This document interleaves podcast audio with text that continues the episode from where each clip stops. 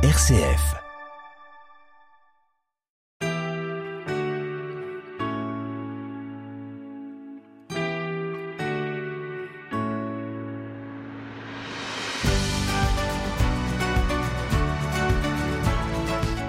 Bonjour. La rencontre euh, que je vous propose euh, de suivre avec moi aujourd'hui, c'est une rencontre que j'ai fait moi, je dirais, à travers le livre que Mamita, mon invité d'aujourd'hui, euh, m'a finalement donné l'occasion de lire, Fleurs de cactus, l'histoire d'un couple, l'histoire d'un homme, mais pas seulement, l'histoire aussi d'amis, d'une équipe de professionnels autour. Et au milieu, ces fleurs de cactus, c'est à la fois la maladie d'Alzheimer et puis tous les bonheurs que vous avez su, pu encore vivre pendant ce temps, ces années, euh, avec votre mari Mamita. Merci d'être à notre micro. Merci à Marc Hiver pour la réalisation technique.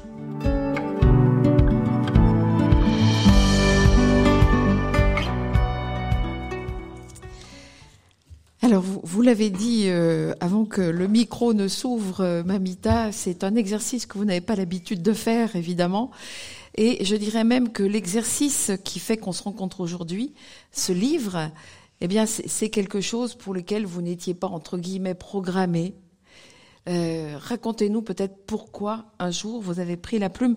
Enfin, quand je dis un jour, c'est pas tout à fait vrai parce que vous nous livrez des textes qui ont été des textes que vous avez produits justement euh, pendant le temps de la maladie de votre mari et puis il y a eu l'écriture du livre. Alors justement, qu'est-ce qui a fait que vous avez pris la décision de publier ces textes? C'est une vraie aventure ça. Euh, cette maladie est si bizarre, si difficile que euh, j'ai pas pu écrire pendant que mon mari était malade, pendant que François. Hein. je vais l'appeler François, c'est plus facile. Euh, et c'est après que j'ai eu besoin d'écrire et de enfin ma façon de réfléchir, c'est de poser sur le papier parce que ça me permet de de, mettre une réalité sur les choses et de, de me déblayer le, cerveau. Donc euh, j'ai après, hein, presque un an après, euh, écrit ce qui, ce qui me travaillait sur cette maladie. Alors, j'ai eu quand même euh, un événement que je tiens bien à dire parce qu'on est ici à l'Opsis. Euh, à Roche-la-Molière À Roche-la-Molière. Et j'ai eu l'occasion, parce que je fais partie du groupe de lecture, d'aller faire un stage ici d'écriture. Un atelier d'écriture Un atelier d'écriture, un samedi. Ça n'a pas duré longtemps. Et j'ai découvert avec euh, stupéfaction que je savais écrire, que ça touchait les gens et que c'était un moyen de communiquer. je l'ai découvert. et puis euh, surtout, j'ai beaucoup rencontré euh, d'autres aidants, d'autres amis qui rentraient dans la maladie. Et j'ai constaté que comme moi, ils étaient en très grande difficulté devant la bizarrerie du comportement du malade et devant cette maladie. Voilà, vous parlez de la, le mot bizarre, vous l'utilisez plusieurs fois dans le mot. Hein. La maladie est bizarre, mais surtout la personne qu'on connaît, 50 ans de vie commune, euh, avec laquelle on, on, a partagé tant de choses que l'on que l'on connaît, bien sûr, j'allais dire que l'on croit connaître. Tout à coup n'est plus la même, on ne la reconnaît plus, c'est ça qui devient bizarre. Et c'est sans doute ce qui explique, alors le livre, on va dire, se, compose à peu près de deux parties. La partie chronologique, vous racontez la maladie, puis une autre où vous nous livrez ces textes euh, qui sont autant de, d'abord d'adresses à un certain nombre de personnes avec lesquelles vous avez cheminé durant la maladie, mais pas seulement. Revenons sur la première partie chronologique de la maladie. Euh, avant qu'elle soit véritablement diagnostiquée, il y a des moments où vous vous dites qu'il y a des choses bizarres, justement. en fait, il y a un déni terrible, mais finalement, notamment quand on arrive au bout du livre, totalement compréhensible. C'est impossible de ne pas reconnaître la personne avec laquelle on a vécu pendant 50 ans. C'est bien ça la difficulté. Hein. Euh, dans notre monde très rationnel, très intellectuel, où il faut briller, euh, euh, quelqu'un qui n'a plus la capacité euh, de calculer, puisque c'était son métier. Il était ingénieur. Voilà. Euh, de, de, communiquer, de faire un projet, d'avoir un, un, comportement cohérent, euh, c'est complètement déroutant. Hein. Et ça ne veut pas dire qu'il n'y a plus de moyens de communication, et c'est pour ça, c'est ça qui m'a donné la force d'écrire. C'est que malgré que euh, on peut plus faire de projets, on peut plus reparler de certaines choses, euh, c'est resté un homme, on a pu communiquer, euh, et, c'est important. Et, et c'est important de le, le, dire et de l'écrire, euh, parce que quand ça vous tombe dessus, il faut se dire il faut que je découvre un autre moyen de communiquer avec celui que j'aime, mais il y a des moyens. Voilà, c'est ce qui m'a donné la force. Voilà, et vous, vous allez en parler, on va l'évoquer aussi, bien sûr.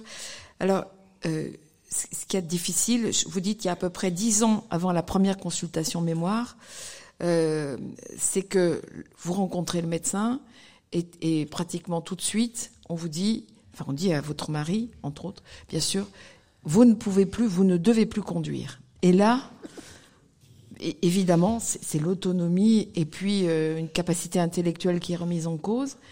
Et c'est euh, inacceptable. Pour lui, bien sûr, mais, mais, mais, pour vous aussi, quelque part.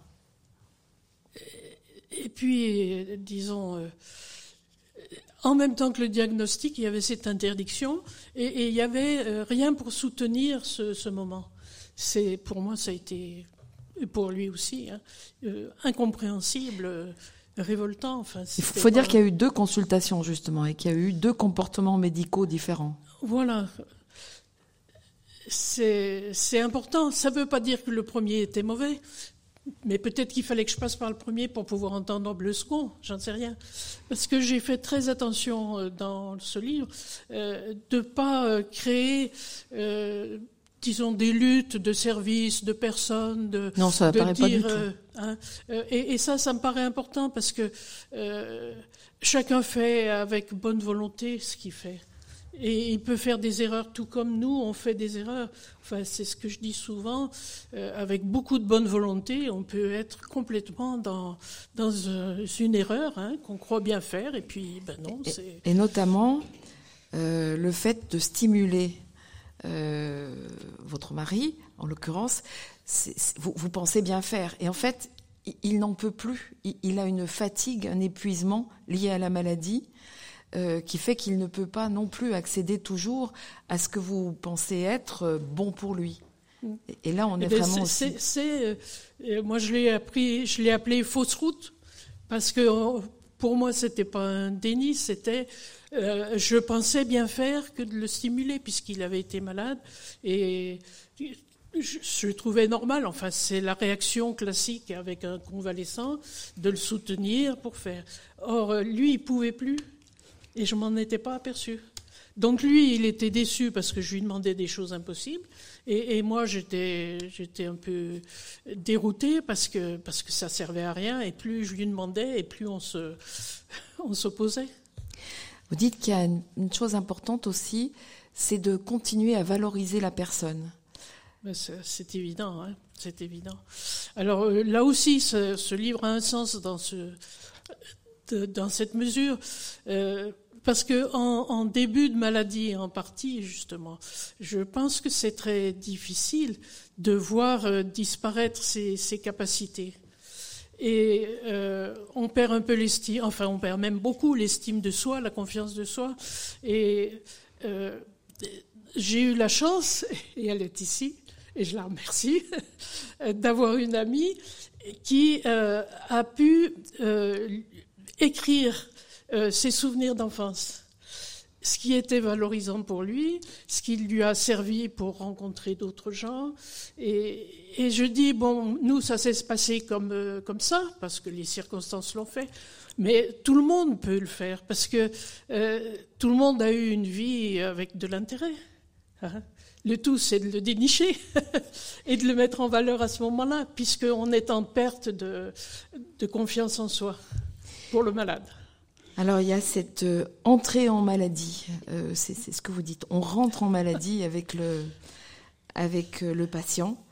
Et du coup, vous allez arrêter toutes vos activités pour être vraiment l'aidante avec un grand A. Et en même temps, vous avez le sentiment de peut-être jamais bien faire assez ce qu'il faut. Et un, jour, un médecin, je crois, vous dit dites-vous que ce n'est pas votre faute. Ça aussi, il faut sans doute les, les aidants l'entendent. Ça, me paraît capital, oui. Ça me paraît capital. Euh, pour les dents, pour le malade, euh, pour les amis, euh, c'est un accident de la vie. Bon, ben c'est un accident de la vie. on ne peut pas se battre. je ne sais pas comment vous l'exprimer, mais il faut faire avec. Hein. Vous, vous, allez même jusqu'à écrire que finalement, c'est pas le pire qui peut arriver. Si, je dis bien que c'est le pire. Tout du moins dans ma complainte. Dans, voilà. Dans ma complainte, je dis. Euh, Mais vous dites la, la, la, la, deuxième complainte. Alors voilà. la contre-plainte. La contre-plainte. Voilà. La contre-plainte. Eh ben, je regarde avec un petit peu plus de distance et je dis, euh, euh, tu, crois qu'il y a qu'à toi que ça arrive, mais si c'est pas qu'à toi, il y a tellement d'autres euh, d'autres personnes en difficulté. Tu vas bien trouver quelqu'un qui pourra communiquer avec toi parce qu'il a vécu des choses du même ordre. Hein. RCF Saint-Étienne. Et nous sommes toujours dans cette émission en compagnie de Mamita. Nous la recevons euh, à la suite de la publication de son livre Fleurs de cactus.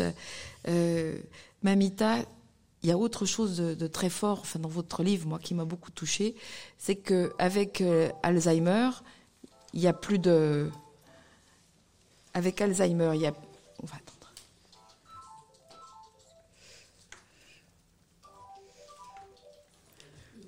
On n'a pas fait la demande d'usage. C'est pas grave.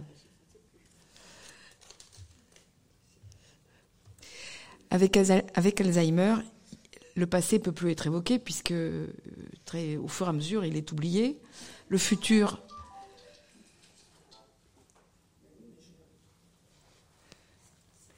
Le futur, il paraît difficilement envisageable, donc il reste le présent. Et euh, c'est là que prend tout, son sens ce titre Fleur de cactus, c'est-à-dire que évidemment vous êtes piqué au sens douloureux du terme par tout ce que vous vivez. Mais il y a quand même des choses qui naissent, qui, qui, euh, euh, qui s'épanouissent, des moments de bonheur partagés encore, et notamment par des moyens de communication qui ne sont plus ceux qui font appel à l'intellect, mais à l'affectif. Voire vous dites, et peut-être euh, vous allez jusqu'à proposer que ça puisse être enseigné à des aidants dans le cas de maladie d'Alzheimer, euh, de la communication non verbale. Mm. Je, pense qu'il y a un créneau qu'il faut vraiment creuser, qu'il faut, chercher. Euh, il faut apprendre à apprécier des choses qu'on n'a pas appris. Prendre la main, tout simplement, regarder quelque chose de beau, écouter de la musique. C'est, une façon de communiquer. Et je pense qu'il y a beaucoup à apprendre. Si, vous me permettez, je vais quand même vous dire que euh, suite à la maladie et à son décès, j'ai été contactée par l'hôpital et par des équipes pour travailler à ce qu'on appelle l'éducation euh, thérapeutique du patient. C'est des mots un peu scientifiques pour dire simplement que euh, tous les professionnels qui travaillent autour du malade et de l'aidant se coordonnent, s'aident euh, pour euh, améliorer le, la situation, bien sûr, du malade et aussi de l'aidant. Et ça demande un travail et on demande des aidants, euh, et je fais appel euh, à ce que des, aidants euh, veuillent bien participer à ces équipes s'ils sont sollicités ou s'ils se sentent l'envie de le faire. C'est ça demande pas de compétences, ça demande simplement euh, que les professionnels se rendent compte de ce qu'est la maladie. Donc s'ils ne se trouvent pas parfaits, ben, ça n'a pas d'importance, personne n'est parfait. Mais euh, j'ai été très, très stupéfaite. Le, le, médecin responsable du service où il était, qui avait eu son père euh, malade d'Alzheimer, qui, a bien, qui nous a bien connus, il a lu le livre, Et il m'a dit oh, Je pensais pas que c'était si difficile. Ah oui. C'est étonnant. Je, je, pense, enfin, c'est pour ça que euh, je fais beaucoup appel aux aidants, puisque je profite de votre micro. Hein, je vous en prie. Parce que euh, il faut pas se croire euh, forcément euh, fort, intellectuel euh, et tout, pour aider les équipes des soignants à partager ce qu'on vit. Et, ça, je, pense que c'est important de le dire. récemment, il y a eu une formation et, il manquait des dents et c'était c'est capital. Ce groupe de travail ne peut pas travailler s'il n'y a pas des dents. Oui, parce que c'est un peu la, la, caisse de résonance. Évidemment, il y a le ressenti personnel de l'aidant, mais en même temps, c'est lui sans doute au plus proche du patient qui peut peut-être euh, trouver des mots pour dire ce qui se passe. Tout, tout à fait. Alors on, on peut dire, ah ben, euh, dans le diabète, je comprends qu'on puisse aider le diabétique à se prendre en charge. Euh, dans la maladie d'Alzheimer, c'est ridicule de dire le malade il va se prendre en charge, mais c'est oublier que euh, le malade, il n'est pas tout seul. Il est avec son aidant et il forme une bulle euh, très serrée, très proche, et que si, si, on aide l'aidant, on aide le malade. Et l'aidant permet de comprendre le malade. Alors j'aimerais qu'on évoque, on va dire, la deuxième partie du livre, c'est-à-dire ces textes où vous êtes plus dans, dans, dans euh, des, des, mots où vous vous livrez vous plutôt que de, de parler enfin, de, de, ce qui s'est passé avec votre mari. Là, c'est après son décès. Il y a deux choses moi qui m'ont frappé. Euh, D'abord, euh, vous répétez pas sans arrêt, mais très souvent que il faut se reposer. Alors on vous l'a dit souvent. On vous l'a dit souvent. On vous l'a dit, mais vous n'avez pas voulu ou pas pu, je sais pas, l'entendre. Laisser quelqu'un qu'on aime et qu'on sent comme ça si perdu, ça doit être extrêmement difficile. Et donc, euh, et pour autant, c'est c'est euh, c'est quelque chose qui euh, vous, vous, vous fait notamment écrire ce qu'on pourrait appeler un poème. Hein. Euh, la sournoise, connaissez-vous la sournoise? Elle ne fait pas de bruit. Vous ne savez même pas qu'elle s'est installée chez vous. Elle est si silencieuse. Vos amis vous parlent d'elle comme une évidence. Tu ne peux que l'héberger, méfie-toi d'elle. Elle va t'user. Elle se cache dans votre sentiment de ne pas faire grand-chose, de ne faire que le nécessaire, l'indispensable. C'est si peu en face de ce que nous voudrions faire. Elle gagne du terrain d'émotion en émotion, de petits efforts en petits efforts, de déception en déception. Bien sûr, vous l'avez reconnue, la garce. Oui, la garce. Celle que j'appellerais la fatigue, l'épuisement silencieux. Ça, c'est peut-être ce que les aidants ont à entendre aussi, peut-être en premier, pour pouvoir continuer à être encore aux côtés de celui, qui, de celui ou celle qu'ils aident C'est extrêmement difficile. C'est extrêmement difficile à entendre parce qu'effectivement, on fait toujours que des petits efforts et puis euh, c'est ce qui nous rapproche aussi du malade de venir. Donc euh, c'est ce qui crée le lien aussi. Donc on n'a pas envie de, de, ne pas être là. Donc on, on, vient et on se rend pas compte. Et ça, ça je, je, je pense qu'on se rend pas du tout compte à quel point euh, il est fatigant d'être avec quelqu'un qui est en difficulté. Et ça épuise. Et on s'en rend pas compte. Oui, ça et... se fait de façon pernicieuse, enfin invisible, voilà. parce que ça se fait doucement et tous les jours. Et puis que c'est c'est pas la fatigue qu'on connaît. Le, si on fait un sprint et qu'on est fatigué, bon, ben, on sait pourquoi. Hein. Mais euh, être fatigué parce que tous les tous les jours on va à l'hôpital ou à l'EHPAD et puis que on voit son mari et qu'on repart, euh, il n'y a pas de quoi être fatigué quand même. oui, physiquement. Enfin, et quoi, oui, quoi que oui. l'usure. Euh, l'usure affective finit par, peut finir par avoir raison du physique. Vous donnez des chiffres, c'est, enfin, c'est plutôt la, la, clinicienne qui le, le donne, me mmh. semble, au début euh, un tiers des personnes qui aident des, des malades de la, de la maladie d'Alzheimer peuvent partir avant leur, euh, leur conjoint. Bien sûr. Et avant, c'était même plus, c'était 50%.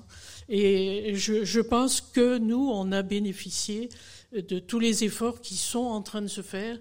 Et, je, pense aussi que c'est important de le dire, parce que j'ai quand même rencontré beaucoup de personnes. Euh, il y a beaucoup de personnes qui ont des souvenirs très difficiles, très durs sur les EHPAD, sur les soins, sur le personnel. Mais il y a eu une évolution et des recherches que je pense qu'il faut dire c'est pas, c'est en marche, c'est pas parfait. Hein. Je vais pas vous dire que tout est parfait, mais mais, c'est en marche et c'est pour ça que ça vaut la peine d'écrire, parce qu'il faut participer à cette marche, il faut il faut faire que euh, on arrive à comprendre que qu'un homme ou une femme, c'est pas qu'une tête, c'est autre chose. Alors dans ce livre, il y a aussi, euh, j'ai lu un extrait de de, de la sournoise, il y a un, très beau poème qui s'appelle Ma besace, ah, euh, que vous avez écrit aussi, euh, Mamita. Malheureusement, le, temps est écoulé, on pourrait parler encore longtemps avec vous, mais je voudrais vous remercier parce que je pense que beaucoup de personnes aujourd'hui connaissent des gens, plus ou moins âgés, qui sont atteints de cette maladie et qui connaissent aussi les aidants. Mm. Et vous, c'est pas toujours simple. Vous avez parlé de vos amis, mais j'imagine, enfin, non seulement j'imagine, mais je sais que ce n'est pas toujours simple, en tant qu'ami, d'aider les dents. Ça, c'est très important ce que vous dites, parce que euh, j'estime qu'on a été très aidés, très aidés, très entourés, mais euh, d'une façon que je, n'imaginais pas.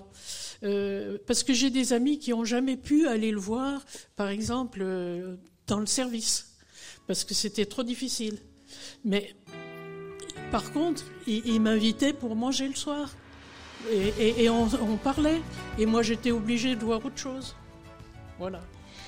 Et je, pense qu'il faut vraiment continuer avec euh, les aidants et les malades comme si de rien n'était. Et savoir euh, regarder euh, chaque jour qui passe le, ce que le présent peut nous apporter de, de beauté. Ce sont les trois derniers vers de ma besace.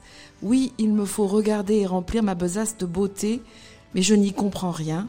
Plus je la remplis, plus elle est légère, ma besace. Mamita, un très très grand merci d'avoir eu le courage d'écrire ce très beau livre. Merci. Merci à vous.